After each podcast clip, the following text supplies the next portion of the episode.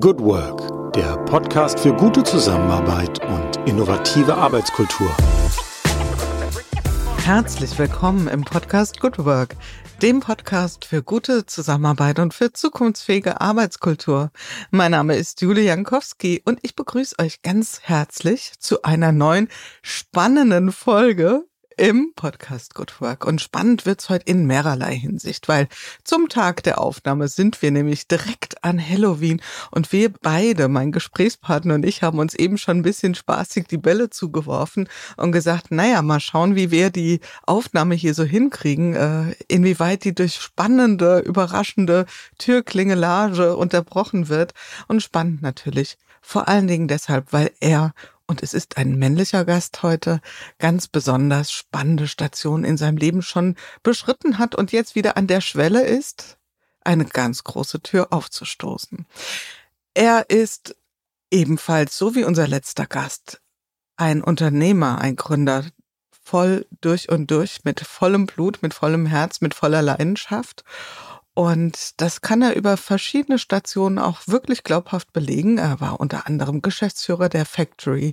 Er hat jetzt gerade ein Projekt gestartet. Also es ist ja mehr als ein Projekt. Es ist ein, ein, ein Start-up, das sich Project Bay nennt und das sich mit dem, ich sag mal, entgrenzten Arbeiten im besten Sinne beschäftigt. Und er hat auch vorher schon grenzenlos gearbeitet, aber in einem ganz anderen Kontext. Und vielleicht hat der ein, die andere von euch schon erkannt, wer es ist. Es ist Nico Kramenz. Und Nico Kramenz steht hier äh, ich hätte jetzt beinahe was gesagt, Nico. Gewehr bei Fuß, Antwort zu stehen. Was für ein blödes Wortspiel. Das klären wir gleich auf, oder? Jetzt aber erstmal. Hallo, liebe Nico. Schön, dass du hier bist bei Good Work. Ja, äh, hallo Jule, äh, vielen Dank für die Einladung und äh, Mensch, das klingt richtig gut und äh, äh, freut mich hier zu sein. das mit dem Gewehr bei Fuß, da machen wir, ich sag äh, bei so Dingen immer, ich mache mir mal einen Knoten ins Taschentuch, da kommen wir ganz bestimmt noch hin. Ja. Du musst aufpassen, welche Knöpfe du bei mir drückst. Äh, ja. Sonst kriegst du natürlich genau das Vokabular. Ja, genau das Vokabular. Und das, ah ja, ja, ich hätte schon wieder gesagt, einmal was gesagt, nämlich feuerfrei. Ähm, ich weiß auch nicht, wieso wir dauernd in diese Kiste rutschen. Wir klären es noch gleich auf.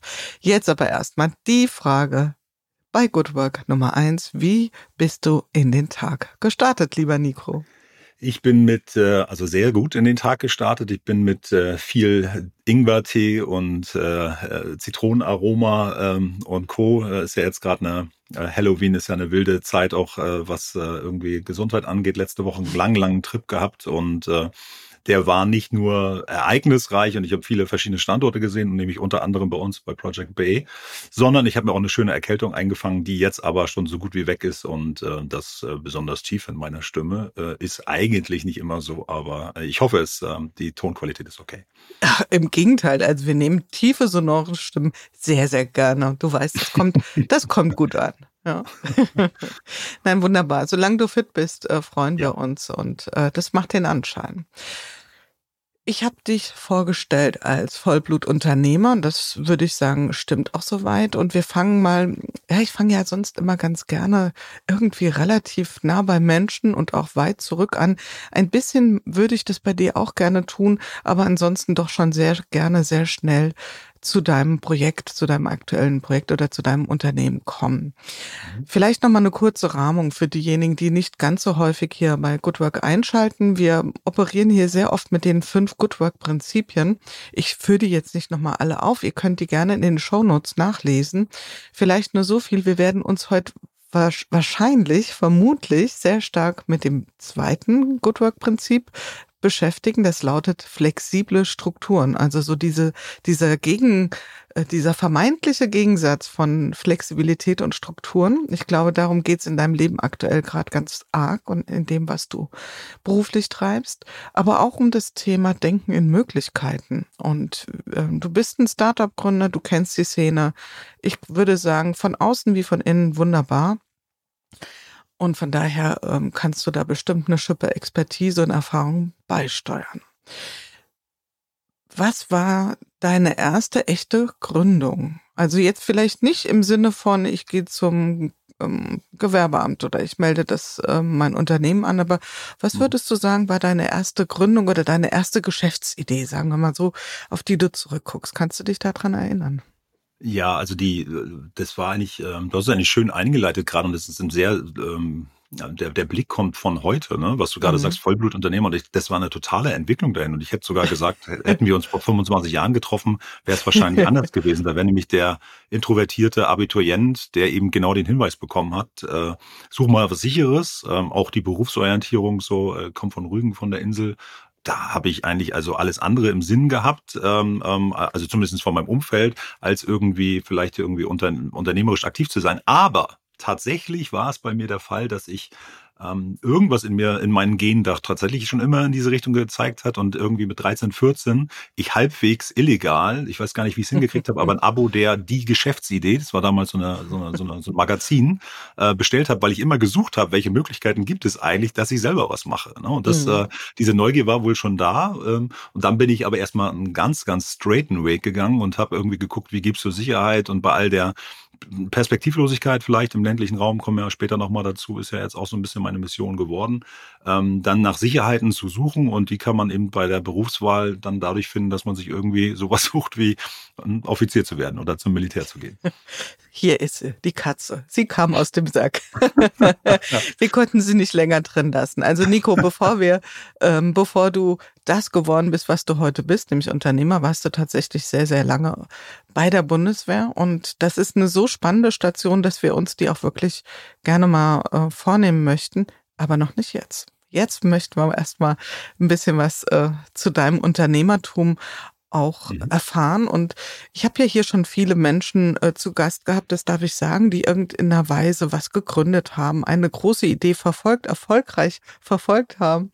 Mhm. Und äh, und mit der Zeit hat sich bei mir wie so eine Art Muster herausgebildet und ich konfrontiere dich mal, immer wieder mal an manchen Stellen mit diesem Muster und du mhm. sagst mal, ob du sagst, ja, stimmt, ist bei mir auch so. Und ich finde, das fängt sehr, sehr oft damit an, dass die Menschen ähm, wenn Sie etwas gründen, wenn Sie ein, es muss auch nicht zwingend ein Startup sein, es kann auch einfach ein großes Projekt sein. Es fängt immer an mit einer gewissen erhöhten Achtsamkeit für Probleme, für Herausforderungen, für ungelöste Dinge in meinem direkten Umfeld, von dem ich Achtung der Meinung bin, ich glaube, ich könnte dazu etwas beitragen, dass das gelöst wird. Ist, würdest du bei dem, was du bisher gemacht hast, auch so mitgehen? Würdest du sagen, das ist so? Ja.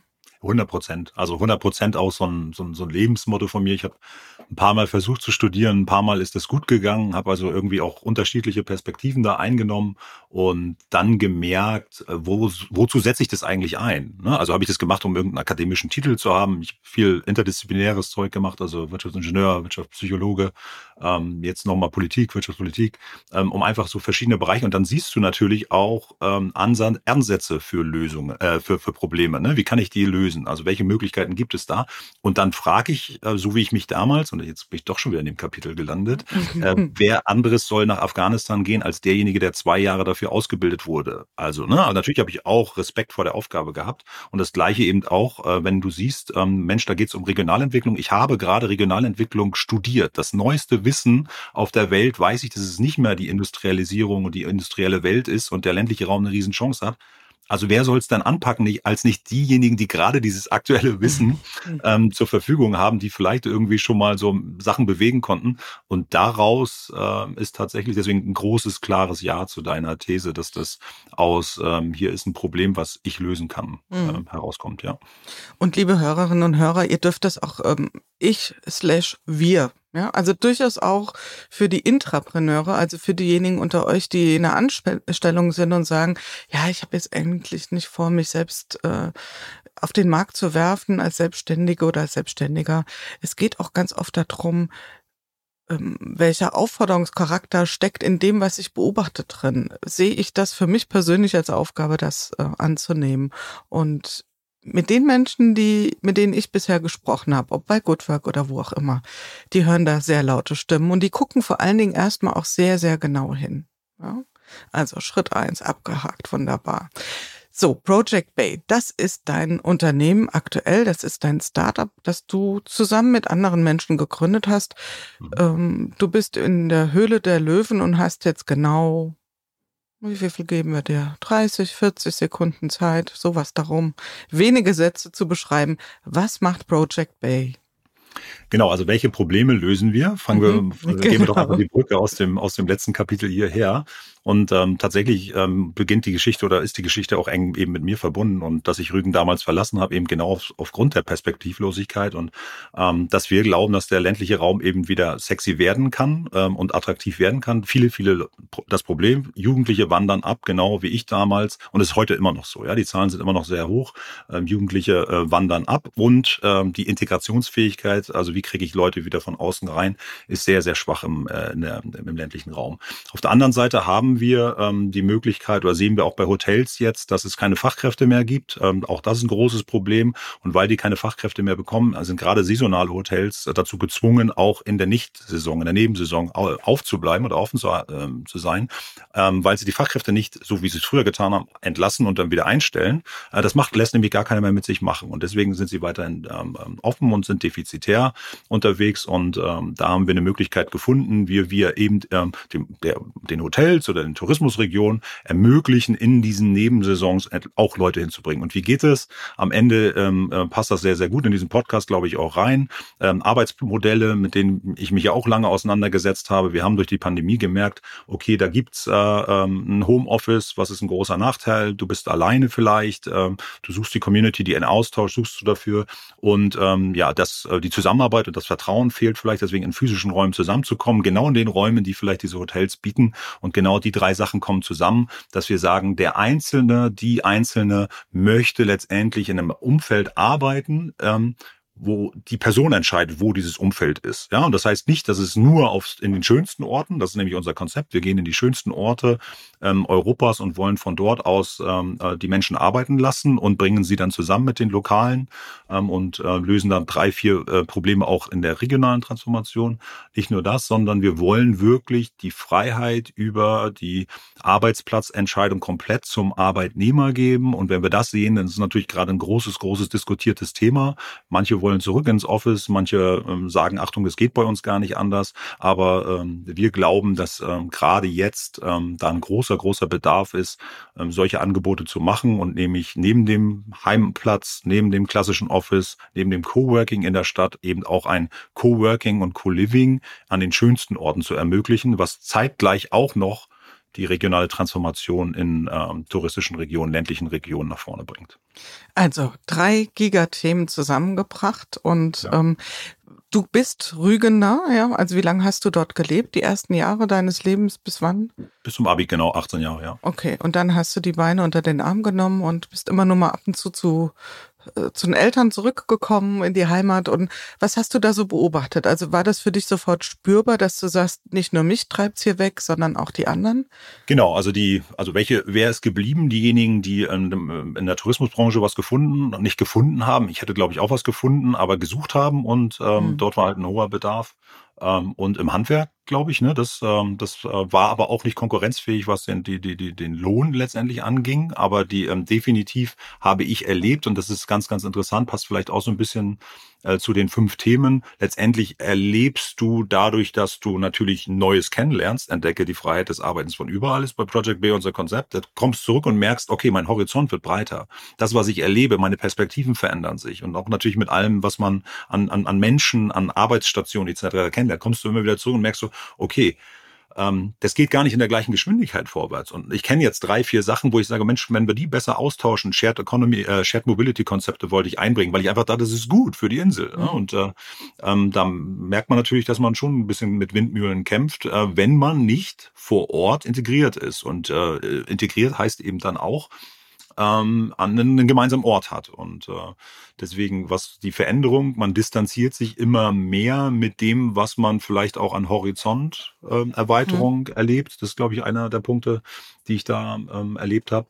Und ähm, dass ganz, ganz viele eben mit mir mitgefahren sind. Ne? Also dass ein, so ein Klassentreffen halt äh, vielleicht mit fünf Prozent oder zehn Prozent ähm, von Rügen dann quasi, Leuten von Rügen stattgefunden hat. Mhm. Okay, gut. Und man merkt schon, also diese Bubbles, die du jetzt so aufgestochen hast, mal so ein bisschen, ja, die, das Thema ländlicher Raum oder regionaler Raum, nennen wir es mal so, das Thema Tourismus, das Thema entgrenzteres oder freieres Arbeiten, wenn man das zusammenbringen, dann sind das ja schon drei Gigathemen. Bleiben wir noch mal ganz konkret bei eurem Project Bay, bei euch als als ähm, Startup. Was konkret bietet ihr an? Also ich glaube, die Probleme, die du hier sehr schön illustriert hast, da können wir alle mitgehen. Was ist mhm. sozusagen euer Angebot? Mhm. Also eigentlich ist es die standardisierte Arbeitsumgebung an 132 Orten in Europa. Ne? Das ist mhm. das, wo wir, wir sind derzeit an 25 Standorten, wollen aber in den nächsten drei Jahren, damit du auch wirklich eine große Auswahl hast, ähm, an 132 Standorten sein. Ähm, wir merken, dass die Hotels den Bedarf haben. Wir merken, dass die Landkreise oder die Regionen den Bedarf haben. Aber unser Portfolio letztendlich ist, dass wir sagen, wir, du bist Teil einer digitalen Community, bist aber in einer lokalen Gemeinschaft, also wo, wirklich in einer lokalen Gemeinde integriert. Also ähm, das heißt, du hast einen, ähm, einen, ähm, einen, einen digitalen Pass sowohl zu den Leuten, die vielleicht in einem Thema dir helfen können, und aber auch einen digitalen Pass zu den Leuten, die vor Ort sind, um sich mit denen aber äh, in dem in, in, im Gemeinschaftsraum zu treffen. Ähm, und du hast eine Unterkunft, äh, vier Sterne plus. So, das mhm. heißt in, in, in kurz, du hast eine App, ähm, einen Zugang zu einem Community Space und einen äh, äh, Zugang zu deinem Apartment ähm, äh, in einem Hotel, wo ganz viele Sachen um drumherum gemacht werden. Und wenn wir uns das jetzt nochmal aus der CO2-Brille angucken, haben wir sehr viele überschüssige Hotelkapazitäten in Europa, die nicht genutzt werden und zeitgleich wird in den Städten überlegt, wo kriegen wir dann bezahlbaren Wohnraum her. Also ähm, drei Gigathemen, die wir zusammenbringen, hast du gesagt, mhm. und drei, vier, fünf große Probleme, die wir möglicherweise auch helfen zu lösen. Mhm, auf jeden Fall. Und das heißt ganz konkret, du hast es ja schon ein bisschen angetippt, ähm, ihr kooperiert mit Hotels und mhm. Das ist jetzt aber mehr als nur, ich bin jetzt im Ibis Hotel und ihr habt eine Kooperation mit denen und man kann unten den Besprechungsraum nutzen, wenn man irgendwie zu Project Bay gehört, sondern ihr habt auch zu den Hotelkapazitäten, die ihr über Kooperationspartner dann auch quasi anbietet, die Möglichkeit, auch Räumlichkeiten fürs Arbeiten distinkte Räumlichkeiten anzubieten. Was sind das für Räumlichkeiten? Gehören die euch selbst? Ähm, seid ihr da auch Kooperationspartner? Wie muss ich mir das vorstellen? Das ist tatsächlich also unterschiedlich, weil wir von aus dem äh, äh Coworking ähm, äh, Space-Betrieb kommen. Letztendlich gibt es auch einzelne Coworking Spaces, die äh, meine Mitgründer Hannes und Toni auch schon in, in Wismar und auf Sylt äh, und auf Rügen hatten. Und äh, dann kam eben die Idee, wenn wir wirklich Impact haben wollen, dann äh, bietet es sich einfach an, die mit den Hotels darüber zu sprechen. Habt ihr Flächen, in denen wir genau so einen Coworking Space bauen können? Ähm, und wir helfen euch, dass in diesen Flächen, also für in unseren Flächen dann, also die Flächen über die verfügen wir dann äh, in der Partnerschaft, aber dadurch kommen eben äh, die MitarbeiterInnen von äh, von den Großunternehmen, von Unternehmen dorthin und übernachten dort. Und das ist dann natürlich eine äh, Win-Win-Kooperation, wenn und jetzt das dritte Giga-Thema. Wenn du dann aber auch noch Gemeindeevents einmal im Quartal dort stattfinden lässt zu den großen Themen, das ist auch wieder spannend, dass Regionalentwicklung ja überall gleiche Cluster-Themen hat, ja, Wohnraum, Energie, Mobilität ähm, und äh, Landwirtschaft im ländlichen Raum, ganz, ganz viele tolle Themen, die es da schon gibt. Und die lau laufen nicht über die Spitze der Pyramide über eine Landrätin oder einen Landrat, sondern du bringst einfach Gemeinden zusammen. Das heißt, die Orte, an denen wir sind, da bringen wir einfach die Gemeinden zueinander und ähm, dann hast du plötzlich als Mitarbeiter, warum habe ich es gesagt? Weil du als Mitarbeiter eines Unternehmens Siemens und Co. Äh, plötzlich dort ähm, äh, arbeiten kannst, dort untergebracht bist für einen längeren Zeitraum, nicht nur drei Tage, sondern die Möglichkeit bis zu zwölf Monate dort zu bleiben und dort dich einbringen kannst mit deinem Wissen, was du bei deinem Arbeitgeber gelernt hast und dann natürlich spürst, Mensch, das ist ähm, eine neue Form der Mitarbeiterbindung, ne? wo mhm. wir doch alle bei Gallup gelernt haben, echt ein großer Anteil, über 60 Prozent, ist so Dienst nach Vorschrift. Und ich glaube, neben dem Unternehmertum, ich glaube, dass das etwas ist, wenn ich mich regional einbringen kann und einen Zweck sehe, was, warum ich das Ganze, wo mein Beitrag ist, dann, also ich muss nicht immer ein Unternehmen gründen, aber wenn ich merke, ich kann in einer Gemeinde helfen, ich glaube, das steigert extrem die Motivation und das äh, Why, Why von einem selbst und den Purpose. Ne? Mhm. Und ich, ich setze mir gerade nochmal so die Brille der, der Hörerin und des Hörers auf. Und ähm, ich glaube, dass die sich jetzt so fragen, aha, was sind das denn dann für Leute? Sind das Angestellte? Also sprich ganz platt gefragt, wer sind eure Kunden, eure potenziellen Kunden? Und suchen die nur eine Unterkunft, sagen wir mal, für zwei Wochen? Reden wir von, ähm, ich sag mal das Stichwort Vacation, also eine Mischung aus Arbeit und ähm, Urlaub? Oder sind das klassisch Coworker, die jetzt sagen, ich glaube, ich siedel mal nach Rügen äh, über, da ist äh, insgesamt eine bessere Luft und irgendwie geht mir hier die Stadt eh auf die Nerven und ich muss ja sowieso nicht so oft ins Büro.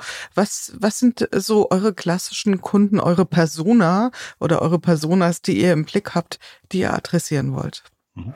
Also die, die Idee kam tatsächlich oder der, der, die, die, die Quelle oder die Wurzel des Ganzen war natürlich Workation, wie du es gerade gesagt hast, also Work und Vacation, äh, mobiles ähm, äh, von dem, von dem der Arbeits- und Urlaubskombination, die natürlich im Markt schon äh, bewiesen ist. Ne? Also viele äh, digitale Nomaden reisen durch die Gegend, machen drei Tage da, drei Tage da ähm, die Idee, dass sowas funktioniert und dass wir immer mehr mobil arbeiten, da ist, glaube ich, ein Haken dran, ist aber gar nicht unser Ziel. Ne? Unser Ziel ist es, ist ein anderes, ist nämlich genau das, was du, ähm, wir wollten eigentlich der erste Player für äh, B2B Vocation sein. So, mhm. und da äh, merkt man natürlich dann auch wieder im Zerlegen des Prozesses, wir sind jetzt circa fünf, sechs Monate, also das Vocation-Unternehmen gibt es seit 2020, aber wir mit unserer neuen Idee sind seit so fünf, sechs Monaten unterwegs und super viele Gespräche und es wird natürlich immer differenzierter, das Bild. Und äh, mhm. dazu merken, okay, wenn du eine professionelle Arbeitsumgebung, die an möglichst vielen Standorten relativ ähnlich ist, in der MitarbeiterInnen von allen Unternehmen ja, und ähm, die Möglichkeit haben, auch neben, ich bin in der Stadt, ich möchte mal in die Stadt, ich möchte mal aus der Stadt drei Monate arbeiten, ich möchte ähm, dort in einem Coworking Space arbeiten, in einem klassischen Office, ich möchte auch mal im Homeoffice arbeiten. Also wirklich die Freiheit der Entscheidung dann wirklich haben. Er ergänzen wir diese Freiheitsmöglichkeit und davon sind wir halt super überzeugt, darum, dass wir sagen, du kannst auch in Kitzbühel arbeiten oder auf Rügen. Ne? Ist das vielleicht auch eine Option, die du attraktiv fühlst? Und da glaube ich, sagen viele einfach erstmal ja. Und jetzt nochmal ganz kurz äh, übersetzt in, wenn ich jetzt in einem Unternehmen bin, wer ist denn dann das? Ne? Weil relativ viele bei vielen von euch wird jetzt einfach das Thema, Mensch, wie meint es denn? Also wenn du von drei Monaten ist zum Beispiel mhm. immer unser Ziel, weil wenn du dich wirklich in eine Gemeinde integrieren willst, wenn du wirklich eine Rolle spielen möchtest dort, dann sind drei Monate schon äh, notwendig. Also wir gehen schon, wir geben die Möglichkeit, zu testen ähm, für einen kürzeren Zeitraum. Aber für uns ist es eigentlich ideal, wenn du Teil unserer Community wirst und drei Monate bei uns mindestens an einem Standort verbringst, um wirklich vor Ort auch Impact zu haben. Und jetzt gehen wir wieder in das Argument, ähm, Mensch, es gibt ja relativ viele Mitarbeiter, die können sowas gar nicht machen. Ähm, und dann ist es ganz, ganz wichtig, wir sind eben nicht mehr in der industriellen Welt, wo alle Mitarbeiter alles machen müssen, sondern wen betrifft es insbesondere? Es gibt natürlich Branchen, die sich anbieten, wie die Software-IT-Branche, die schon lange remote arbeitet, Finanzdienstleister, Kommunikation, Media, Advertisement, Beratungsunternehmen. Ähm, und auf der anderen Seite aber auch ein großer Teil unserer Industrieunternehmen, die in der digitalen Transformation sind, haben auch große Teile in ihren Mitarbeitern MitarbeiterInnen, die es betrifft, haben aber das große Problem, sich zu Workation zu bekennen, weil mhm. natürlich auch ein großer Teil Frontline-Worker in der Produktion gebraucht wird. Deswegen ist es ganz, ganz wichtig, dass wir da Workation-Programme ausarbeiten, die ähm, sicherstellen, dass zumindestens alle, die es im Unternehmen gibt, die Möglichkeit haben, auch mal für drei Tage oder 14 Tage an einem dieser Orte zu, an einem dieser Orte zu arbeiten. Deswegen haben wir verschiedene ähm, äh, Kapazitäten, die wir zur Verfügung stellen, wo du dann mal äh, drei ähm, Unterkünfte hast, wo Leute für drei Monate drin sind. Und dann gibt es zwei Unterkünfte, die das Unternehmen hat, wo ähm, du dann für drei oder 14 Tage auch dran bist. Und so zum Teil auch mit deiner Familie. Ne? Mhm. Und deswegen, wenn wir uns nochmal die Target-Person angucken, ist es ziemlich am Anfang. Wie rekrutiere ich eigentlich die Talente von morgen, Gen Z und Gen Alpha. Wie komme ich eigentlich an die ran? Ja, wenn ich einen Arbeitnehmer in einem Markt habe, dann suchen die sich natürlich aus, wo gehe ich hin? Und wenn da Workation nicht nur erlaubt ist, sondern kuratiert wird von dem Arbeitgeber, ist die Wahrscheinlichkeit, dass ich da eingehe, mhm. natürlich höher.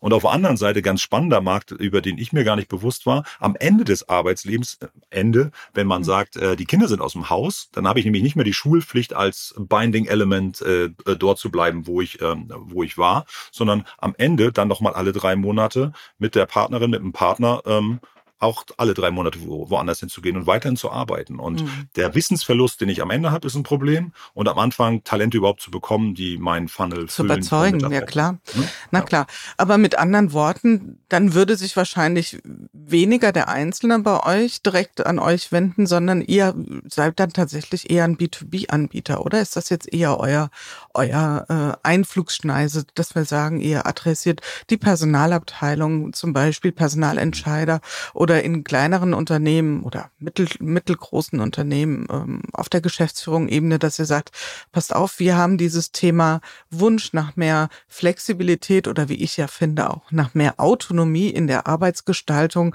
haben wir erkannt und wir haben da eine Lösung. Ist es eher das oder glaubst du, dass ihr perspektivisch, und ich meine, da sind wir realistisch, ihr seid noch wahrscheinlich ziemlich genau dabei, eurem Product Market Fit auch da konkret rauszuarbeiten. Ähm, also wenn du mal so ein bisschen in die Zukunft guckst, glaubst du, dass du eher am Tisch sitzt mit äh, Unternehmen, also mit den Zielgruppen, die ich gerade eben gesprochen habe, oder eher tatsächlich mit individuellen Personen, die sagen, ich möchte das für mich mal ausprobieren? Also super Frage ähm, und hätte ich natürlich auch wieder eine Dreiviertelstunde zu, zu erzählen, aber das, das, das Spezielle an Communities ist ja, dass sie heterogen sind. Ne? Also dass mhm. da wirklich verschiedene Perspektiven reinkommen und deswegen glaube ich, ist es tatsächlich so, unser Ziel ist B2B, weil wir glauben, die Arbeitswelt verändert sich genau in die Richtung, wie du es beschrieben mhm. hast. Ich merke ähm, aber in unseren Gesprächen, dass die äh, die, die Zyklen super lang sind, bis solche Entscheidungen natürlich getroffen werden, egal wie klein und welche Branche etc. das Unternehmen ist.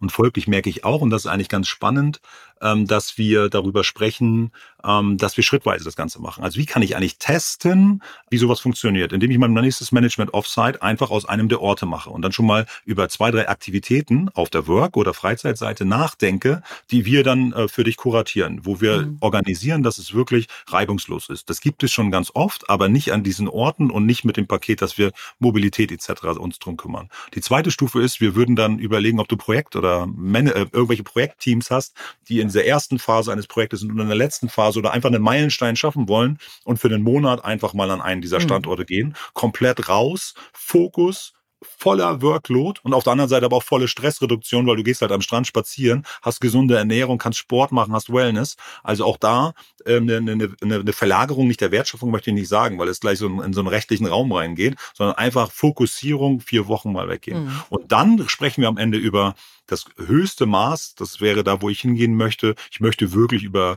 Workplace-Strategien sprechen und wirklich sagen, Achtung, was ist denn euer Ziel? Wollt ihr wirklich mehr Talente? Wollt ihr die, äh, das Senior, wie, wie ist euer, euer Cluster an Mitarbeitern? Und darüber zu sprechen, was muss man dann mixen? Weil ich habe ja Coworking in, in, in Städten gemacht. Ne? Mhm. Also mit der Factory. Wir sind ja da sehr, sehr erfolgreich und wissen ja, wie das zusammengeht. Also nochmal kurz, B2B ist unser Fokus, aber wir haben erlebt, dass wir ähm, ähm, der einzelne Mitarbeiter jetzt eh schon zu uns kommt. Also mhm. die kommen ja jetzt schon zu uns und buchen das für sich selbst. Und deswegen haben wir uns entschieden, ähm, ab äh, Januar ähm, den ersten Testlauf zu machen. Du hast ja von Product Market Fit gesprochen und werden die ersten äh, 50 Memberships einfach anbieten. Das ist so ein äh, verrückter Testlauf. Alle, die das hören, äh, gerne äh, bewerben. Es ist eine Community, deswegen ist es wichtig, dass wir die Interessen von den einzelnen Bewerbern kennen. Und wir geben das aus meiner Sicht für einen unschlagbaren Preis von 1500 Euro äh, mhm. pro Monat. Und da ist eben eine Unterkunft 30 Tage lang dabei in einem Vier-Sterne-Plus-Hotel. Da ist halt der Arbeitsplatz, der Zugang zu dem Arbeitsplatz dabei und dann Teil dieser digitalen digitalen Community zu sein. Und das machen wir einfach, um in den nächsten drei Monaten, und da kannst du dich dann aussuchen, ob du nach Wismar willst, nach Rügen willst, nach Usedom willst, nach Stralsund möchtest. Wir bleiben sehr in diesem Nordost-Cluster, um es besser zu über, überschauen. Und dann kannst du halt dort, äh, wenn du zum ersten Mal diese Community auch wirklich verstehen, was sind die einzelnen Needs an jedem Ort und die dann wirklich äh, miteinander in Kontakt mhm. bringen, die Events machen in den Gemeinden und ganz, ganz viel lernen. Aber da werden wir zum ersten Mal, und das ist eben B2C, werden wir zum ersten Mal an Einzelne diese Memberships vergeben und äh, da freue ich mich total drauf. Mhm.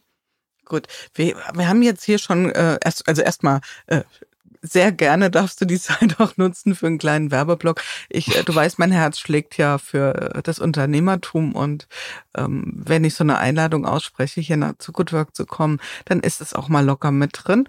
Und ähm, wir kommen auch gleich nochmal so ein bisschen näher auf die Perspektive des Einzelnen. Ähm, was mir in meinem Kopf so gerade aufging, ist, wenn wir Vacation, und wir haben es hier nicht nochmal ganz offiziell äh, erklärt. Ich glaube, das dürfen wir fast als bekannt voraussetzen. Ich hol's der guten Form halber nochmal nach. Also die Mischung aus Working oder Work und Vacation zusammengenommen. Das insinuiert ja so eine Mischung aus, ah, ich bin wo es irgendwo, wo es sehr schön ist und dann arbeite ich mal so drei Stunden am Laptop und dann gehe ich irgendwie halt äh, noch ans Meer oder gehe, was weiß ich, in den Wald auf den Berg, mach die Dinge, die mir gerade Spaß machen.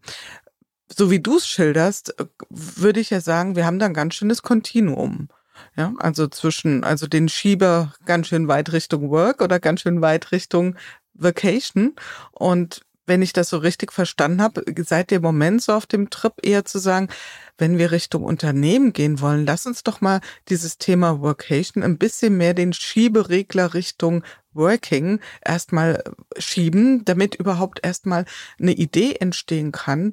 Was haben wir als Unternehmen auch davon? Und wie können wir auch einen Rahmen bieten, der nicht nur das Arbeiten für den Einzelnen sehr, sehr angenehm macht, sondern wir haben ja als Unternehmen auch eine Perspektive. Wir wollen ja eine Wertschöpfung erzielen. Wir wollen ja nicht nur happy clappy Kultur, sondern wir wollen auch vor allen Dingen gute Ergebnisse erzielen.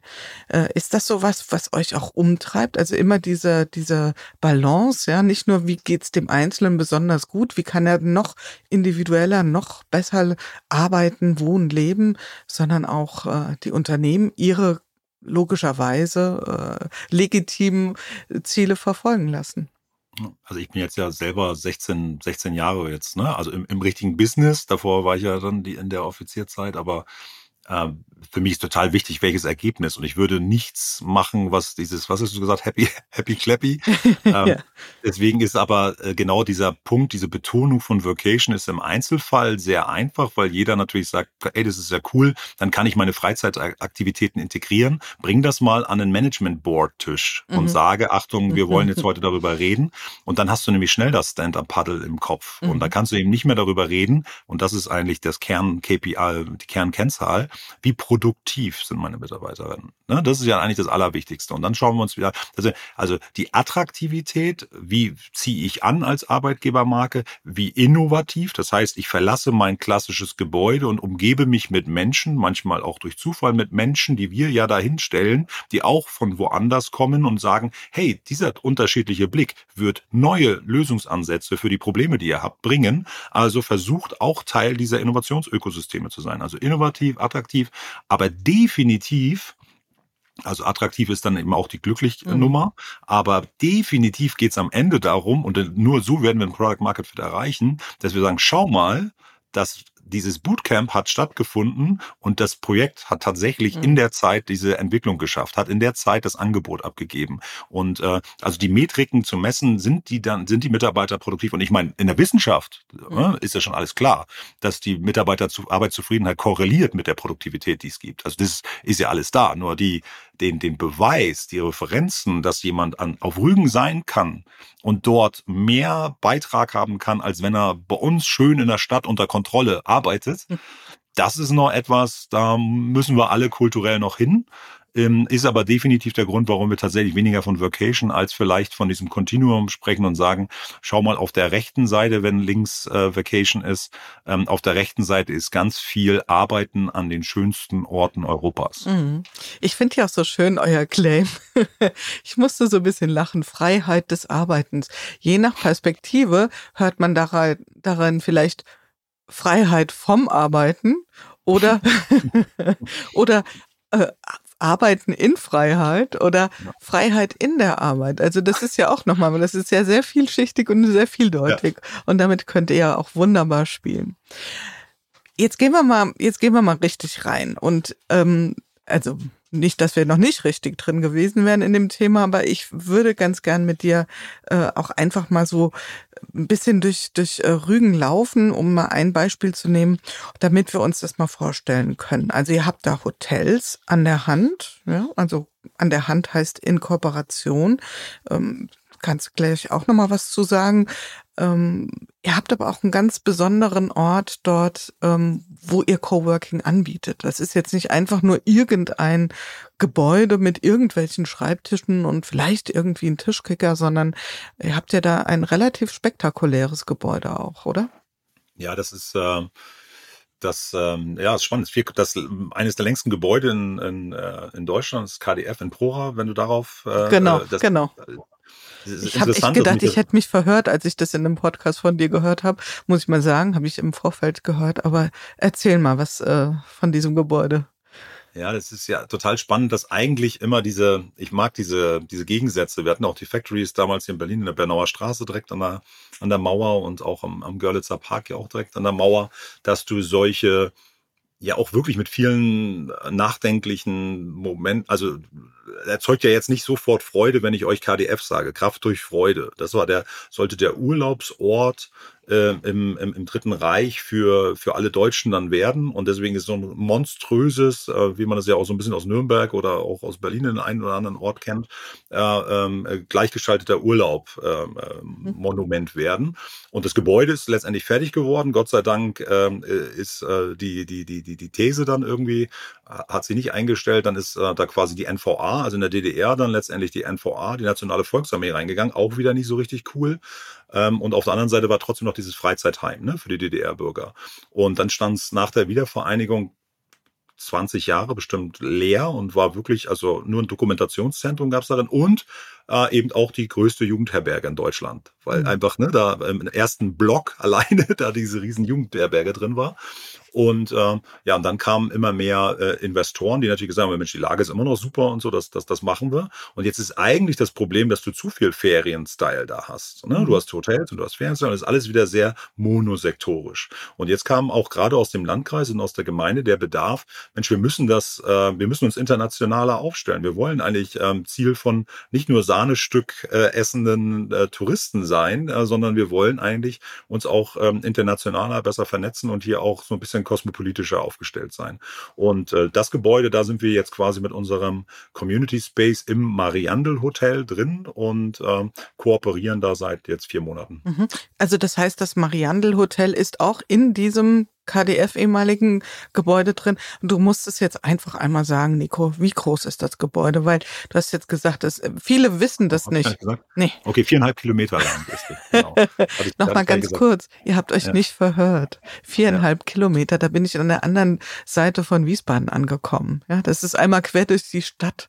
Das ist also wirklich ein Monolith, ein riesen Prügel von Gebäude und dort findet im Moment, ähm, du hast es ja gesagt, ist es eher sehr stark touristisch geprägt und in diesem Teil ist das Mariandel Hotel. Jetzt stelle ich mir so ein, ich habe es wirklich, ehrlich gesagt, ich muss es sagen, nicht so vor Augen, aber es ist in der Nachbargemeinde zu Binz, oder? Also es ist genau, es gehört sogar zusammen, Binz mhm. Prora und die Bucht ist tatsächlich die Prora Bucht. Ähm, da sind fünf Etagen und wenn du oben auf der Terrasse stehst von Mariandel, kannst du perfekt auf der linken Seite äh, bis Sassnitz bis zum Königsstuhl Stuhl gucken und auf der rechten Seite bis Binz. Das ist genau dieses, äh, diese Buchtview äh, aus meiner Sicht, die, äh, die richtig, richtig viel Energie gibt. Mhm. Deswegen ja auch Project Bay. Ja. So, und Mariandel also ich höre Mariandel, Marianne klingt für mich schon mal nicht nach Bins und Mariandel schon mal dreimal nicht. Und das, was ihr jetzt vielleicht alle denkt, das ist ja auch so ein bisschen äh, der Weg dahin. Nämlich, das klingt ja eher nach Bayern oder nach Österreich. Also auf jeden Fall nicht nach Ostsee. Was ist das Hotel Mariandel? Genau, es ist also es gibt insgesamt drei oder vier Hotels und es kommt natürlich ähm, aus, aus aus Bayern das Hotel selbst ich, oh Gott, ich glaube äh, äh Franken, ja, mhm. um das richtig zu stellen. Ja. Oh je, ähm, da, oh, das sind wir auf dem schmalen Grad. ja, das, äh, aber dafür bin ich so weit nördlich, äh, dass das, äh, glaube ich, erlaubt ist, diesen Fehler zu machen. Das war tatsächlich damals mein Ziel noch aus der in der als in der Factory-Zeit, dass ich nach einem Gebäude gesucht habe, was auch im ländlichen Raum irgendwie möglich wäre und habe dort die Entwickler des ähm, Mariandels kennengelernt und genau in dem Hotel haben wir uns getroffen. Und so ist es ja manchmal mit diesen äh, Gründungs- und Startup-Geschichten, dass ich dachte, okay, wenn dieser Raum da ist und ihr immer und alle dieses Problem haben, ähm, und hier ist ja echt schön. Also, mhm. ne? Also hier ist auch echt, und das ist tatsächlich bei mir, hat sich auch sehr verändert. Ich habe mir immer gedacht, im November auf Rügen, da willst du nicht sein. Und natürlich ist es ähm, in Berlin, egal wo du bist, auf Rügen, im Dunkeln, ähm, wenn dir ein Auto entgegenkommt auf der Straße und es regnet vielleicht sogar noch, dann willst du da eigentlich überhaupt nicht sein, weil es ist nass und du hast, du kannst kaum was sehen und denkst, okay, muss ich an diesem Ort sein? Dann geht aber die Sonne am nächsten Tag wieder auf und du kannst am Strand spazieren. Und da ist Berlin und Rügen dann schon noch ein großer Unterschied. Und da ist es auch im November Fall. mega. Ne? Und das, und diese, Kulturnummer, als ich weg bin als Abiturient und so, oh ja, hier war ja gar nichts los und so. Das, ich habe ja nicht gesucht, so mhm. ne und das äh, dieses oder mir wurde der Weg nicht gezeigt und mittlerweile ist es ja wirklich so, dass du ganz ganz tolle äh, Möglichkeiten hast äh, äh im Bereich Kunst, im Bereich Geschichte, dass du wirklich dir äh, viele viele Themen angucken kannst. Du musst sie nur kuratieren, du musst sie nur in einen Rahmen bringen, wo du sagst, hey, das ist auch attraktiv für euch und ihr habt auch die Möglichkeit hier äh, mitzugestalten und das ist so ein bisschen diese alte industrielle Schiene, wo uns gesagt wird, was wir mit 12, 16, 24 machen müssen. Und ich glaube, das ist jetzt anders. Und äh, deswegen wollen wir ja auch gerade die Jugendlichen einbinden bei der Gestaltung der Community des Landkreises. Mhm. Ne? Und deswegen, um ihnen einfach die Verantwortung zu geben, eigentlich wollen wir jedem die Verantwortung geben, damit dieses Meckern aufhört und äh, die Beteiligung größer mhm. wird. Das war die Perspektive jetzt wieder der ländliche Raum und Einbindung ja. der, der, der Gemeinde. Und bleiben wir noch mal kurz beim Mariandel. Wie sieht's da aus? Also was, was, ähm, was können sich Menschen, die über euch buchen, da vorstellen? Also was erwartet sie da ganz konkret? Ja, warum heißt es Marianne? Genau, und es ist super konsistent im Branding. Also wenn du unten, also es ist ein toller Wellnessbereich, du hast einen Pool da, du kannst, kannst da Sport machen, hast, wie gesagt, diese Skybar und Terrasse und hast unten bei uns den, den Raum, wo du Kollaborationsbereich hast, wo du deine, deine Schreibtische hast und äh, ähm, also wir, wir haben wirklich an die verschiedenen Formen der Zusammenarbeit gedacht. Du hast so einen äh, Campfire-Tisch noch, wo du einfach auch locker nebeneinander sitzt. Also das haben wir versucht so zu gestalten, wie wir es auch in allen anderen Standorten jetzt äh, ja mittlerweile machen. Aber es ist halt so konsistent, dass du in der Wellnessanlage wenn du dort auf der äh, Liege liegst, steht da eben, äh, pass auf, dass du dein Arschal, äh, dass du ein Handtuch unter deinem Arschal hast. ne? Und äh, da habe ich das äh, bayerische Vokabular auch gelernt. Fand sehr, sehr konsistent im Branding. Du hast eine Gondel in der Bar über dir hängen. Also es ist sehr konsistent und ich finde es total spannend, weil wieder sehr viel Kontrast und mhm. Kontrast ist gut für den Kopf, für neue Ideen. Ja, also ich habe noch ein anderes Wort im Kopf. Äh, Kontrast ist natürlich total passend. Ähm, was mir bei dir, wenn ich das mal so sagen darf, an der Stelle immer wieder auffällt, es sind auch ganz schön viele Musterbrüche drin. Ja, ja genau. Ja, also Musterbrüche mhm. und die sehen, finden wir ja immer spannend, da wo Dinge aufeinanderprallen, die vielleicht initial erstmal gar nicht stimmig wirken. Wir kommen noch, liebe Hörerinnen und Hörer, wir machen es heute spannend. Wir kommen auch noch zu der anderen Geschichte. Ja, wir wollen den Nico ja jetzt auch nicht stundenlang hier fesseln, aber wir kommen noch hin. Das heißt also, wir haben ein inspirierendes, ein, ein um, äh, Environment, also eine Umgebung, die voll ist mit Musterbrüchen, die mich inspiriert.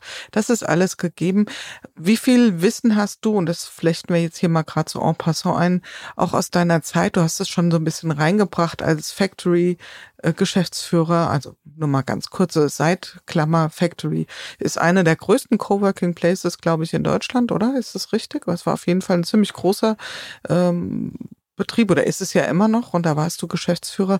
Wie viel Wissen ist da eingeflossen? Oder anders gesagt, was hast du bei Factory gelernt, wo du so für dich dachtest, das kann ich hier noch besser machen?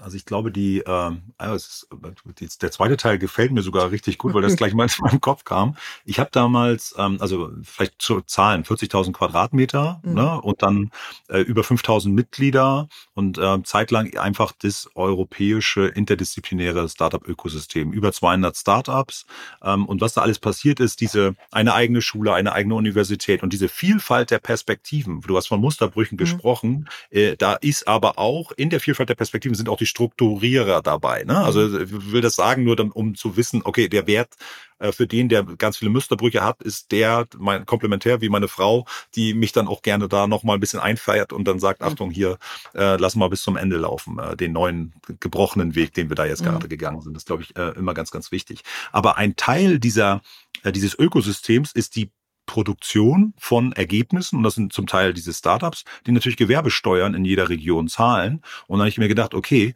hey, wenn du eigentlich diesen diesen Raum, diesen, diesen, diesen Zukunftsort, wenn du diesen Acker ähm, in den ländlichen Raum bringst, müssten da ja auch Startups entstehen. Was fehlt dann dafür? Ja, da fehlt ähm, eine Company-Building-Fähigkeit. Also wie baue ich denn eigentlich Startups? Deswegen haben wir den Company-Builder ähm, in Rostock gebaut, zusammen mit ähm, äh, sieben anderen ähm, ähm, GründerInnen, die ähm, letztendlich, was macht das? Das ist ein regionales Company Building Netzwerk. Da kommen ganz, ganz viele Unternehmen zusammen, die helfen, die Sachen, für dich zu machen, wo du selbst zögern würdest und sagen würdest, okay, ich traue mir nicht zu, dieses Startup, weil da muss ich ja irgendwie Software bauen. Ah, okay, da ist jemand, der die Software für mich baut. Gut, heißt, diese Company-Building-Fähigkeiten haben wir auch zur Verfügung gestellt und haben gesagt, okay, ich will diese Idee, dass Startups aus einem Gemeinschaftsort, an dem ich mich so safe bewegen kann, auch Sachen sagen kann. Ne? Also das haben wir jetzt ja auch gerade so ein bisschen in Deutschland, dass man sich manchmal nicht traut, Sachen zu sagen und äh, ähm, diese viele Privilegien, die ich zum Beispiel hatte, konnte ich verstehen, dass ich da äh, äh, beim Thema Inklusivität viel, viel schlauer wurde, weil ich einfach Sachen sagen konnte, du, ich verstehe nicht, wo euer Nachteil ist. Dann habe ich ihn verstanden und dann konnte ich ein Botschafter dafür sein. Ne? Das war mhm. äh, bei, bei äh, People of Color, bei, äh, bei allen möglichen Diversitätsthemen, habe ich einmal gesagt, wie ist es denn? Und sagt mir mal wir, äh, Osten, ne? also die, die, die Ostzahlen, weil natürlich selber ich sowas kaum gespürt habe. Als männlicher Weißer über 40, der irgendwie ab und zu mal eine Führungsaufgabe jetzt schon machen durfte. Ne? Das das äh, habe ich alles nicht gespürt und deswegen habe ich gedacht, dieses Element, was da rauskommt, wenn man solche Orte kuratiert, solche Communities baut mit möglichst vielen verschiedenen Perspektiven, mit einem, und das ist auch anders, mit einem anderen Business Case, nämlich, dass ich keine Miete zahle, sondern dass ich ein Modell finde, wo ich mit einem Hotel zusammen, zusammen einen Case baue, wo immer beide profitieren, wenn was passiert, aber keiner äh, in Anführungsstrichen eingeschränkt ist in seinem, in, in, in seinem äh, Vorgehen. Und ähm, da haben wir ein neues Geschäftsmodell gebaut, aber den Regionalentwicklungsaspekt auf ländliche Räume angepasst. Das ist es eigentlich das hat mich sehr motiviert an der, an der Factory, weil ich schnell gesehen habe, Mensch, diese Sustainable Development Goals, die zeigen ja eigentlich, was wir alle irgendwie so ein bisschen in unserem Zielradar haben sollten. Äh, wenn ich jetzt selber versuche, ländliche Räume nachhaltig zu entwickeln, was ja so mein Ziel ist und um mein Why, äh, weil ich dann, äh, wie gesagt, ja aus so einem ländlichen Raum komme, dann müsste eigentlich sowas wie eine Factory in klein, mit connected, mit ganz vielen anderen äh, Standorten, müsste total die regionale Transformation beschleunigen. Und deswegen mhm. war die Factory eine große Inspiration für mich. Mhm. Sehr schön. Wie lange warst du da bei der Factory? Vier Jahre. Insgesamt. Vier Jahre. Mhm. Ja. Und vorher warst du ja, glaube ich, sogar noch als Mitarbeiter von Siemens ähm, quasi Teil der Community von, von der Factory. Also du bist ja nicht dahin gekommen gleich als Geschäftsführer, sondern hast es ja erstmal als Nutzer, als Kunde sozusagen erlebt. Und ich fand es sehr, sehr spannend, das Konzept, weil ich äh, bei Siemens im Bereich Strategie, bei dem Mobilitätsbereich da verantwortlich war, international. Und da war Technologie bei Großkonzernen ganz viel Geld da, neue Technologien zu lernen. Prozesse haben wir relativ schnell auch verstanden. Automatisierung, äh, Kostenersparnis, damit hast du Aufmerksamkeit. Thema Kultur, hui. Ne? Und mhm. das war natürlich ein bisschen komplizierter. Und äh, da war, äh, ich hatte da damals auch noch mir Wirtschaftspsychologie noch angeschaut und dachte so, Mensch, die Wissenschaft sagt, ist besser, wenn irgendwie bei zehn Leuten zehn bedenken, statt nur der, der oben sitzt oder die, die mhm. oben sitzt. Ne? Das ja irgendwie, scheint ja sinnvoller zu sein. Warum machen wir das im Industrieunternehmen teilweise, nicht überall, aber teilweise noch anders? Weil es Aufgaben gibt, wo, wenn man äh, repetitive Aufgaben, die äh, immer wieder das Gleiche, gut ist, wenn man viel Erfahrung hat, aber es gibt halt andere Rahmenbedingungen, wo ähm, das anders besser ist. Und da war es einfach, Achtung, ich muss mein klassisches Gebäude verlassen, damit ich im Mobilitätsbereich neue Lösungsansätze kennenlerne, also innovative Rahmenbedingungen Rahmenbedingungen schaffe, um vielleicht, vielleicht, keine Garantie, vielleicht ähm, das ein oder andere ähm, anzuflanschen, was morgen unsere Zukunft bildet. Und äh, damit hat tatsächlich fünf oder sechs äh, Pilotprojekte auch gemacht und fand vorhin deinen Punkt gut. Ähm, das hat mir totales Selbstbewusstsein gegeben und mir auch totale Mitarbeit, Bindung auch zu Siemens, dass ich sage, wenn ihr mir das ermöglicht, dass ich hier an solchen mhm. kleinen Projekten immer wieder probieren kann und, ähm, und ähm, kleine Startups, Mini-Startups im, im Corporate-Umfeld äh, bauen kann, dann bin ich super committed. Ne? Mhm. Das äh, fand ich äh, fand ich damals wirklich äh, eine tolle Möglichkeit, eben Siemens weiterzubringen. Und wir sind natürlich auch als dieses, ähm, äh, als ich dann den Gründer kennengelernt hatte von der Factory und der immer Mark Zuckerberg gesucht hat, den deutschen Mark Zuckerberg, habe ich immer gesagt, Mensch, wir sind Großunternehmen, wir haben viele Mittelständler in Deutschland. Mensch, stell dir mal vor, du findest Mark Zuckerberg nicht. Was hast denn, was haben wir denn dann hier erreicht? Wir haben so viele Leute, die von digitaler Transformation und Ökosystem und Vernetzung profitieren, lass uns das doch äh, breiter machen. Und naja, da haben wir schon festgestellt, dass wir auf der gleichen ähm, Leidenschaftswelle surfen. Great minds think alike, heißt es ja auch so schön, ja.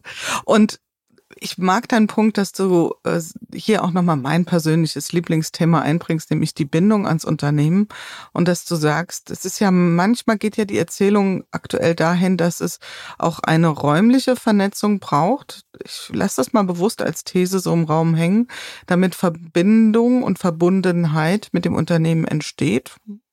Fragezeichen slash Ausrufzeichen.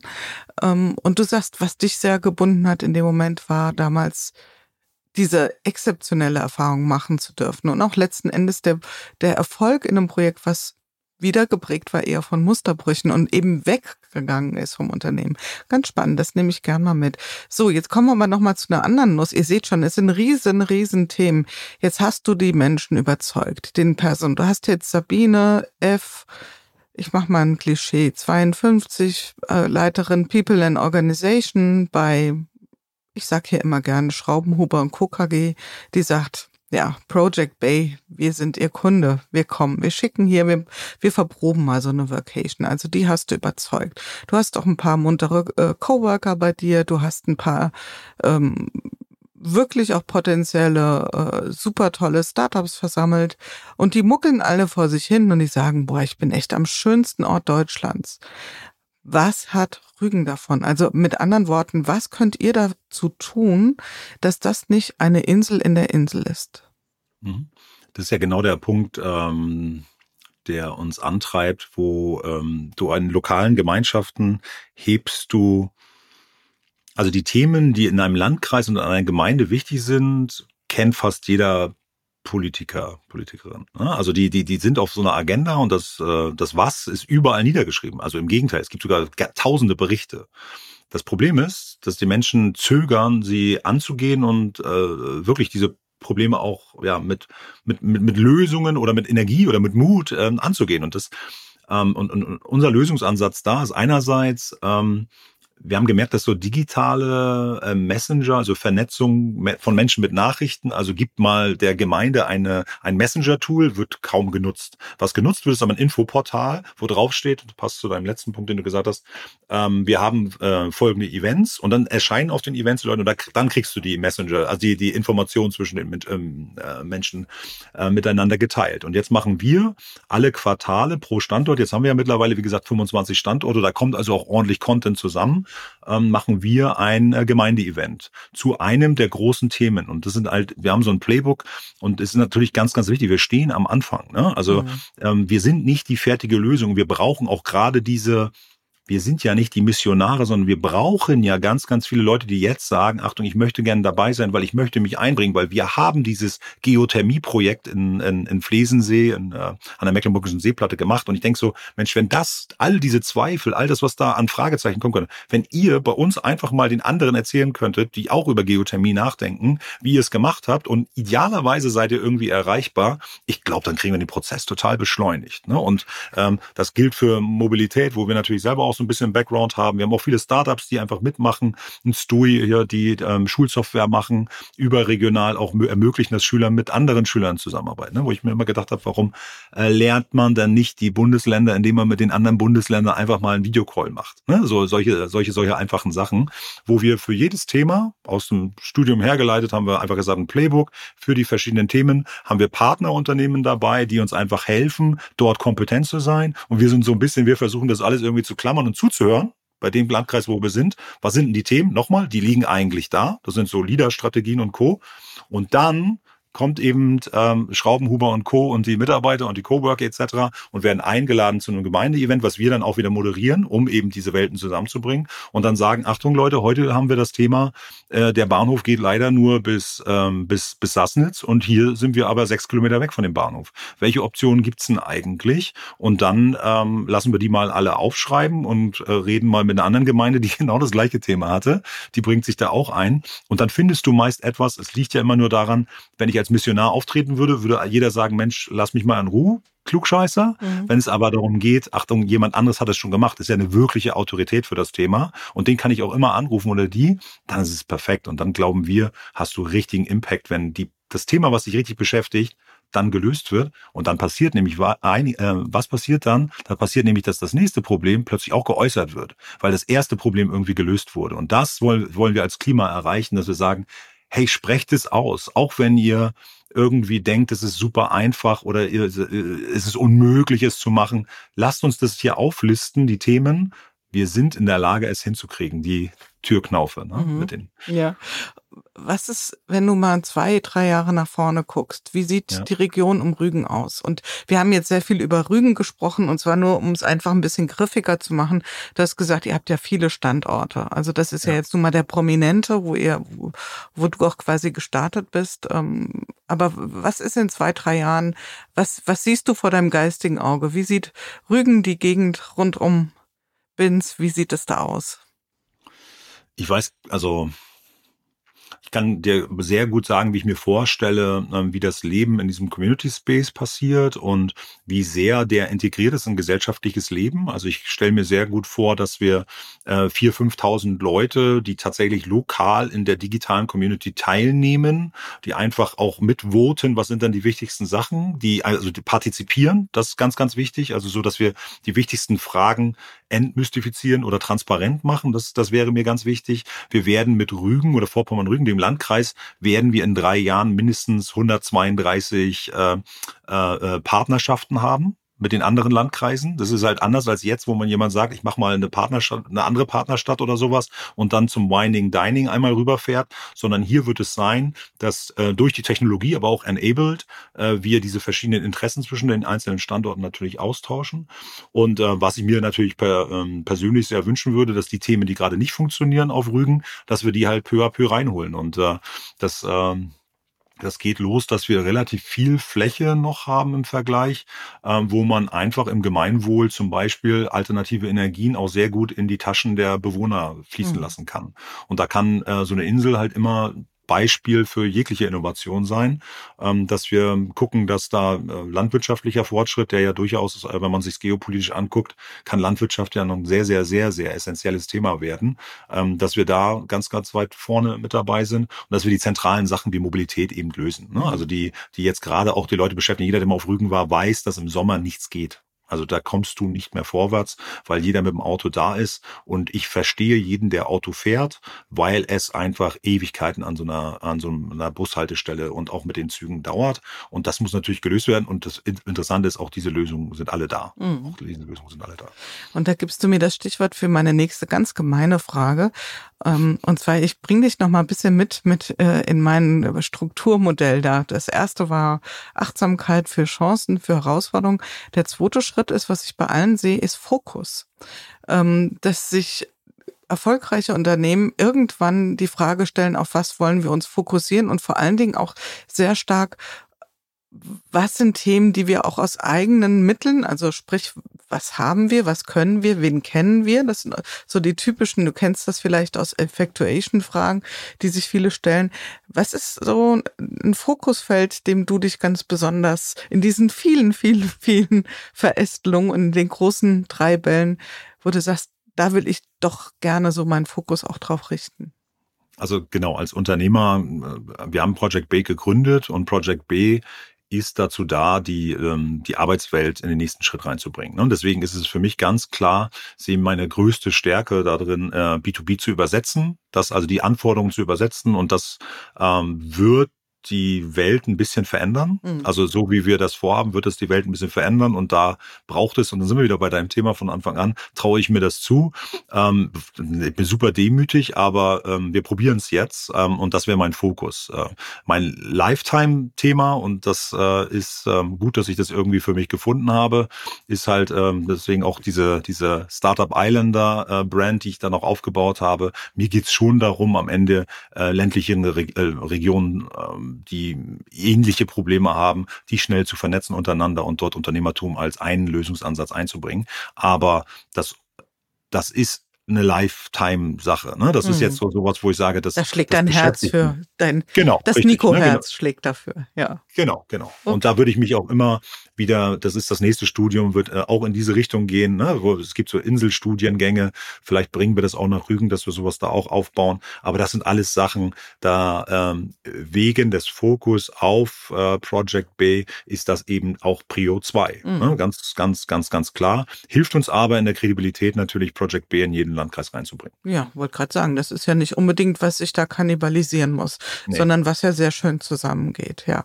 Und ähm, die Stufe drei wäre die Umsetzung, da seid ihr mittendrin. Ja, also das ist wirklich dann, wenn es auch immer darum geht, von welchen Dingen verabschiede ich mich, welche Dinge ähm, gebe ich vielleicht zu früh auf, ja, und da lohnt sich es noch ein Stück weit zu kämpfen. Und da würde ich jetzt wirklich mal ganz kurz damit was wenigstens mal angesprochen haben, äh, einen Deckel drauf machen auf das schöne Project Bay und äh, doch nochmal rüber gucken, weil ich frage mich die ganze Zeit, wie hat ein Mensch, der so viel ich sag's jetzt mal, Vision, kreative Kraft in sich hat, der so viele Ideen hat und Unternehmertum ist zwölf Jahre bei der Bundeswehr ausgehalten.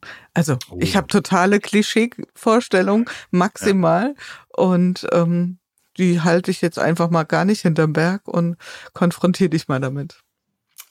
Also ich sage, das ist eine Entwicklung, ne? Und ich glaube, dass das mir super gut getan hat. Also der introvertierte Abiturient wird das erste Mal aufgefordert, als irgendjemand, den, dessen Dienstgrad ich nicht erkannt habe, in unsere Stube, so heißt das da, ne? Das mhm. ist das Zimmer, was du dir teilst, da irgendwie mit vier oder fünf Leuten reinkommt und sagt, hier machen Sie mal eine Meldung. Ne? Und da musst du da diesen, da musst du plötzlich lauter werden, als du normalerweise sprechen würdest. Ne? Und da musst du das so hintereinander raushauen. Und dann ich so, das hat ja noch nicht so viel mit einer richtigen Antwort zu tun, sondern es geht auch um die Art und Weise wieder. Und dann dachte ich so, okay, das hat mich aus der Komfortzone rausgelockt. Ne? Und diese Komfortzone, die wurde, also ich, du bist ja in den ersten drei Jahren meiner Offizierzeit war ich in so vielen verschiedenen Orten. Äh, also auch hier, also ne, in, in Europa bin ich in Polen, Frankreich, ähm, Italien für Austausche gewesen, habe immer wieder Sachen gelernt. Also ich konnte immer nicht Sachen, in die ich schon hätte können sollen. Ne? Mhm. Also du bist sehr, sehr früh in Personalverantwortung mit 21. Das war nicht so, dass ich gedacht habe, hey, hier ist langweilig oder mir sagt irgendeiner, hier geht irgendwas nicht, sondern das war die ganze Zeit Abenteuer. Das war die ganze Zeit äh, ähm, ähm, gestresst werden und ähm, äh, irgendwann hast du immer das Gefühl gehabt, nach einem kurzen halben Jahr oder sowas, hey, jetzt kann ich es gerade und zack war die nächste Station da. und deswegen, also das war mal gar nicht langweilig ähm, und es war ähm, brauchte auch all die Kapazitäten, die sich vielleicht auch jetzt auch entwickelt haben jetzt, ähm, an Kreativitätsmodi. Ne? Also du stehst in irgendeinem anderen Land und hast dann irgendwie ein Problem und weißt, das stand gar nicht in dem Buch so die Lösung. Ne? Und äh, deswegen ähm, da dann schnelle Antworten zu finden, ist sogar eine Schwäche, schnelle Antworten zu finden. Vielleicht geht man auch mal tatsächlich den längeren Weg. Also da bin ich sehr, sehr gut und schlecht drin, schnelle Antworten zu geben. Ne? Mhm. Also weil ich einfach aus dieser Offiziernummer noch gewohnt bin, dass wir auch schnelle Entscheidungen treffen müssen. Deswegen, Gewehr bei Fuß. Genau. Also, äh, macht jetzt nicht so viel Sinn, da irgendwo in der, in der Wüste zu rumzudiskutieren. Ne? Das, äh, wir machen mal ein ähm, Experiment, wir machen mal, gehen mal hypothesenbasiert vor. Das ist ja, war das für dich dann auch ein großes Umdenken? Also wir haben das Stichwort Afghanistan. Vielleicht mhm. sagst du da zwei, drei Sätze, auch wenn das natürlich der Größe des Themas nicht angemessen ist, aber ich glaube, das sind wir unseren Hörerinnen und Hörern schuldig, dass wir das mhm. mindestens mal kurz ähm, einfangen, was konkret da dein Einsatz war. Und ähm, vielleicht auch so, ja, die Frage kommt, die kommt später. Fang erst mal an, das so ein bisschen einzufangen. Also sie hat ja kurz erzählt, ich habe meine dreijährige Offizierausbildung gemacht, die war schon in Europa überall, äh, sehr physisch, dann äh, taktisches Zeug, was du eigentlich dachtest, es ist nie wieder da, ne? Und plötzlich ist es da. Das ist wirklich traurig, dass all diese Sachen, die ich damals gelernt habe, dieser kalte Krieg und äh, die, das ist alles wieder da. Ähm, dann habe ich mein Studium gemacht und danach ging es relativ schnell nach dem Studium äh, in diese Führungsverantwortung und äh, bin dann zur Instandsetzung gegangen. Das heißt halt alles, was da so an Material geht, äh, weil das, äh, das muss da irgendwie instand gesetzt werden und ich war da dann äh, stellvertretender Kompaniechef und Leiter dieser ganzen technischen, des ganzen technischen Zeugs. Und das habe ich im eins, ähm, äh, wir sind auch ins, in den Auslandseinsatz nach Afghanistan gegangen. Jetzt könnte man denken, Gott sei Dank äh, hast du da deine warme Heizung und sitzt da in deiner Werkstatt und so. Aber ähm, das die Idee im Auslandseinsatz ist eigentlich immer, dass du einen Logistiker dabei hast, irgendjemand, der funken kann und äh, diese Kampftruppen. Deswegen sind also Logistiker alle auch immer mit dabei. Mhm. Ne? Und mhm. deswegen haben wir natürlich auch sehr viel gesehen und äh, waren sechs Monate, Februar bis ähm, ja eigentlich das erste halbe Jahr 2007 ähm, waren wir in Afghanistan, Masai Sharif als ähm, und dann eben alle Orte drumherum. Das war einfach sehr einprägend, weil ich jeden Tag äh, 24 Stunden Vorgesetzter war und habe mich, glaube ich, außer mit dem Militärgeistlichen und Militärpsychologen kannst du dich halt kaum austauschen über deine persönlichen Belange. Ne? Und das äh, das war dann schon, ähm, als ich nach Hause bin, habe ich schon gemerkt, ähm, was da abfiel. Ne? Und auch dieses äh, ständige, das ist daneben auch so, so ein Flughafen, also du hast auch die ganze Zeit Klimaanlage und, und, und Geräuschkulisse. Also das war äh, schon irgendwie eine Belastung, die ich da mit 27 mitgemacht habe. Deswegen ähm, auch sehr früh in dieser Verantwortung auch zu entscheiden, beispielsweise, nehmt ihr den gepanzerten oder den ungepanzerten Kran, da entscheidest du, welche Menschen gehen in den gepanzerten, welche gehen in den ungepanzerten rein. Ähm, das sind alles so ähm, Sachen, die ähm, einen dann beschäftigen. Ähm, und ja, das, ähm, das prägt dich natürlich ähm, und auch die Probleme dann in Deutschland oder in Europa wieder zu sehen, wenn man zurückkommt. Würdest du sagen, du bist demütiger geworden durch diese Erfahrung? Ja, 100 Prozent. 100 Prozent. Ich habe äh, Kinder gesehen, die, also, wo ich Armut als Begriff also ne, heute, also wenn Armut in Deutschland gesagt wird im Vergleich zu dem und deren Perspektive, äh, bin ich super demütig geworden und äh, das äh, ist definitiv so und habe auch, wir sind glaube ich angekommen mit dem Bus, äh, also Flugzeug und dann Bus äh, und äh, gab es so Streitigkeiten auf dem Parkplatz, ne? Der eine, das eine Auto und das andere Auto. Und ich habe gedacht, Wahnsinn. Unsere Gesellschaft mhm. streitet sich um Parkplätze. Mhm. Auf der anderen Seite geht es um Schicksale, Lebenswege. Ne? Und ähm, ja, deswegen war es natürlich für mich auch insbesondere jetzt 20, wann war es dann? 2021, glaube ich, ne? als der ähm, Ausmarsch da der Truppenteile da durch Amerika initiiert, ähm, war alles umsonst, hat mich sehr bewegt und habe ich da auch mich dazu geäußert. Und ich glaube, es ist nichts umsonst und viele Learnings und Abstimmungsnotwendigkeiten. War auch ein bisschen der Trigger tatsächlich damals, äh, um zu sagen, ich muss auch mich politisch engagieren. Vielleicht anders als die Politik heute da ist, aber ähm, man soll nicht in seinen Systemen bleiben und einfach Militär, Wirtschaft oder irgendwas sein, sondern schauen, welchen Einfluss kann ich denn auf das System Politik haben. Und witzigerweise ist in 2023 das System Politik dankbar dafür, wenn andere Systeme dazukommen. Das ist, also es sucht nach Policy Innovations und das ist, glaube ich, genau die richtige Zeit, sich zu engagieren. Findest du, man muss manchmal bereit sein, zu große Schuhe anzuziehen, um wirklich einen Impact zu hinterlassen? Impact weiß ich nicht, weil das wäre irgendwie so ein, äh, das muss ne, jemand anderes bewerten. Ich glaube, das mit den großen Schuhen, das ist definitiv so. Ich glaube, dass du äh, das auf jeden Fall in dem Moment, wenn das passiert, so bewertest. Ne? Also ich, 200 Leute, ähm, ich soll nach Afghanistan, ähm, dann habe ich, irgendwann merkt man ja, dass man ein paar Sachen kann und wenn man sie auch irgendwie im direkten Vergleich tut, dass man sie vielleicht sogar ein bisschen irgendwie, ne, also mhm. eine andere Zensur oder was weiß ich, oder merkt, dass die, die Mitarbeiter äh, da irgendwie happy sind und bei jemand anderem dann nicht oder sowas und dann merkt man vielleicht, dass man das eine oder andere, dass das auch gelingt. Aber dieses äh, diesen großen Schuhe, das spüre ich ganz oft. Also oder das habe ich auch ganz oft gespürt. Und ich glaube, das tut auch gut, weil du dann andere Perspektiven auch zulässt. Ne? Mhm. Und nicht einfach sagst, also meine ist es. Ich habe hier so oft studiert, Leute. Also wenn ich das nicht weiß, äh, also fragt einfach mich, wie es läuft. Ne? Und ich glaube, diese Demut, äh, diese Demut ist sehr, sehr wertvoll als Teil einer kollaborativen äh, Zusammenarbeit.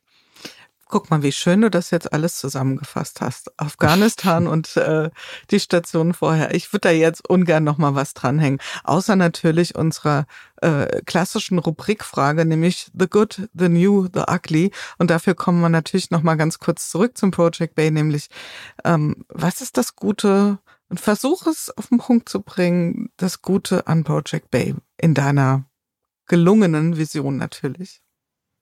Nein, also das das, das, das Gute ist definitiv, dass wir Regionen helfen, sich nachhaltig auch digital vernetzt ähm, aufzustellen und das einfach für jeden einzelnen Bürger in ländlichen Räumen gut ist. Also das ist definitiv ein großer, großer Antrieb. Dass, ähm, da ist alles, was wir da investieren, ähm, definitiv ähm, hilfreich für die Bürger im ländlichen Raum. Mhm.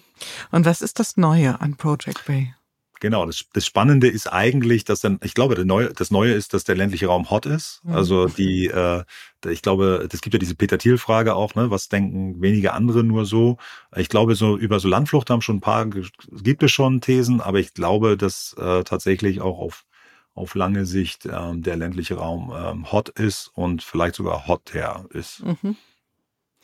Welches Ugly versuchst du hinter dir zu lassen oder umschifft ihr bewusst mit Project Bay?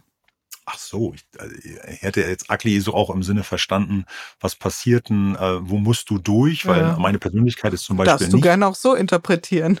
ja, meine Persönlichkeit ist zum Beispiel diese, diese, diese, diese Interviews, die machen total viel Spaß jetzt im B2B-Rahmen und viel Neues zu erfahren. Ähm, aber als Unternehmer habe ich natürlich auch eine Leidenschaft dafür, möglichst mein Produkt an den Mann zu bekommen. Ich möchte aber nicht, dass es als Produkt gesehen wird. Und das ist eigentlich so ein bisschen das Ugly daran, dass es eigentlich die, die kommerzielle Notwendigkeit gibt, die ähm, nochmal ich ja gut begründen kann und glaube ich auch ganz gut leidenschaftlich rüberbringen kann. Die ähm, diese Preisverhandlungen und solche Themen, das ist manchmal ugly für das, wo ich glaube, Mensch, überleg doch mal, wie sinnvoll das ist, was wir hier gerade tun. Und ich brauchte dieses Geschäftsmodell, damit wir vieles von dem Guten tun können. Mhm, sehr gut.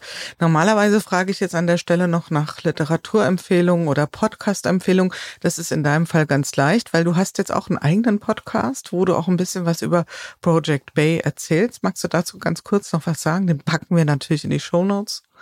Ja, also der Podcast heißt Entdecke die Freiheit des Arbeitens von überall. Du hast es vorhin schon gesagt, der Project Bay Podcast. Und tatsächlich haben wir erstmal gedacht, wir müssen die Botschaft verteilen, worum es dann da bei uns eigentlich geht. Und interessanterweise, und so ist auch das Startup-Leben so ein bisschen, ähm, ist, glaube ich, eins ganz klar, dass ähm, nicht nur Arbeitgeber ein Problem damit haben, wie machen wir jetzt gerade Workplace-Strategien nach der Pandemie, also wird ja viel darüber gesprochen, aber wie machen wir das wirklich, sondern tatsächlich wie arbeiten wir als Einzelne äh, im Urlaub, wenn wir einen Anruf kriegen? Welche Unsicherheit haben wir eigentlich, wenn wir im Urlaub sind, dass wir arbeiten wollen? Mhm. Ähm, und äh, da äh, geht es jetzt eher darum, bei, bei dem äh, verschiedene Leute einzuladen, die schon mal eine Vacation gemacht haben, die schon mal an einem schönen Ort gearbeitet haben und viele RekruterInnen und Personalstrategen, die tatsächlich ähm, uns da beantworten, wie sie Talente finden und Mitarbeiter binden. So also kurz. wunderbares Thema, ähm, auch für alle, die sich für dieses Thema Freiheit in der Arbeit interessieren, kann man unbedingt mal reinhören. Empfehlung. Also geht in die Show Notes. Lieber Nico, ich danke dir ganz herzlich, dass du mir eine Stunde geschenkt hast, uns eine Stunde geschenkt hast deiner wertvollen mhm. Zeit. Und mhm. ähm, ich habe ja so ein bisschen diese ähm, These mir zu, oder Beobachtung zurechtgelegt, dass wir aus einer Welt kommen, wo sich das, sagen wir mal, bewusst private Leben sehr stark unterordnen musste unter das, was das berufliche Leben, die Arbeit diktiert hat. Wir haben unseren Wohnort danach gewählt, wir haben unseren Standort gewählt und ich sehe da tatsächlich einen Paradigmenwechsel gerade, ähm, dass sich da die Verhältnisse ein Stück weit umdrehen, dass sich Arbeit eher dem beugt, was äh, im restlichen Leben, ich sage bewusst restliches Leben, äh, stattfindet. Und da seid ihr natürlich mit Project Bay genau am richtigen ähm, Ort zur richtigen Zeit mit hoffentlich den richtigen Lösungen. Es hört sich zumindest sehr danach an. Ich wünsche euch, ich wünsche dir alles Gute und danke dir erstmal ganz herzlich für das Gespräch. Vielen Dank. Ja, das war es wieder im Podcast Good Work in unserem Good Work Salon. Wenn euch die Art der Gespräche gefallen, wenn ihr Freude daran habt, etwas tiefer in die Themen einzutauchen, spannende Geschichten zu hören und Transformationserfahrungen live mitzuerleben, dann schaltet ein, hinterlasst ein Abonnement. Ihr findet den Podcast überall dort, wo man üblicherweise Podcast findet. Das heißt bei Apple, bei Spotify, seit kürzerer Zeit auch bei YouTube. Ich freue mich auf jeden Fall, wenn ihr wieder einschaltet und freue mich auch über Nachrichten auf allen möglichen Kanälen von euch. Und bis dahin, passt gut auf euch auf. Eure Jule Jankowski.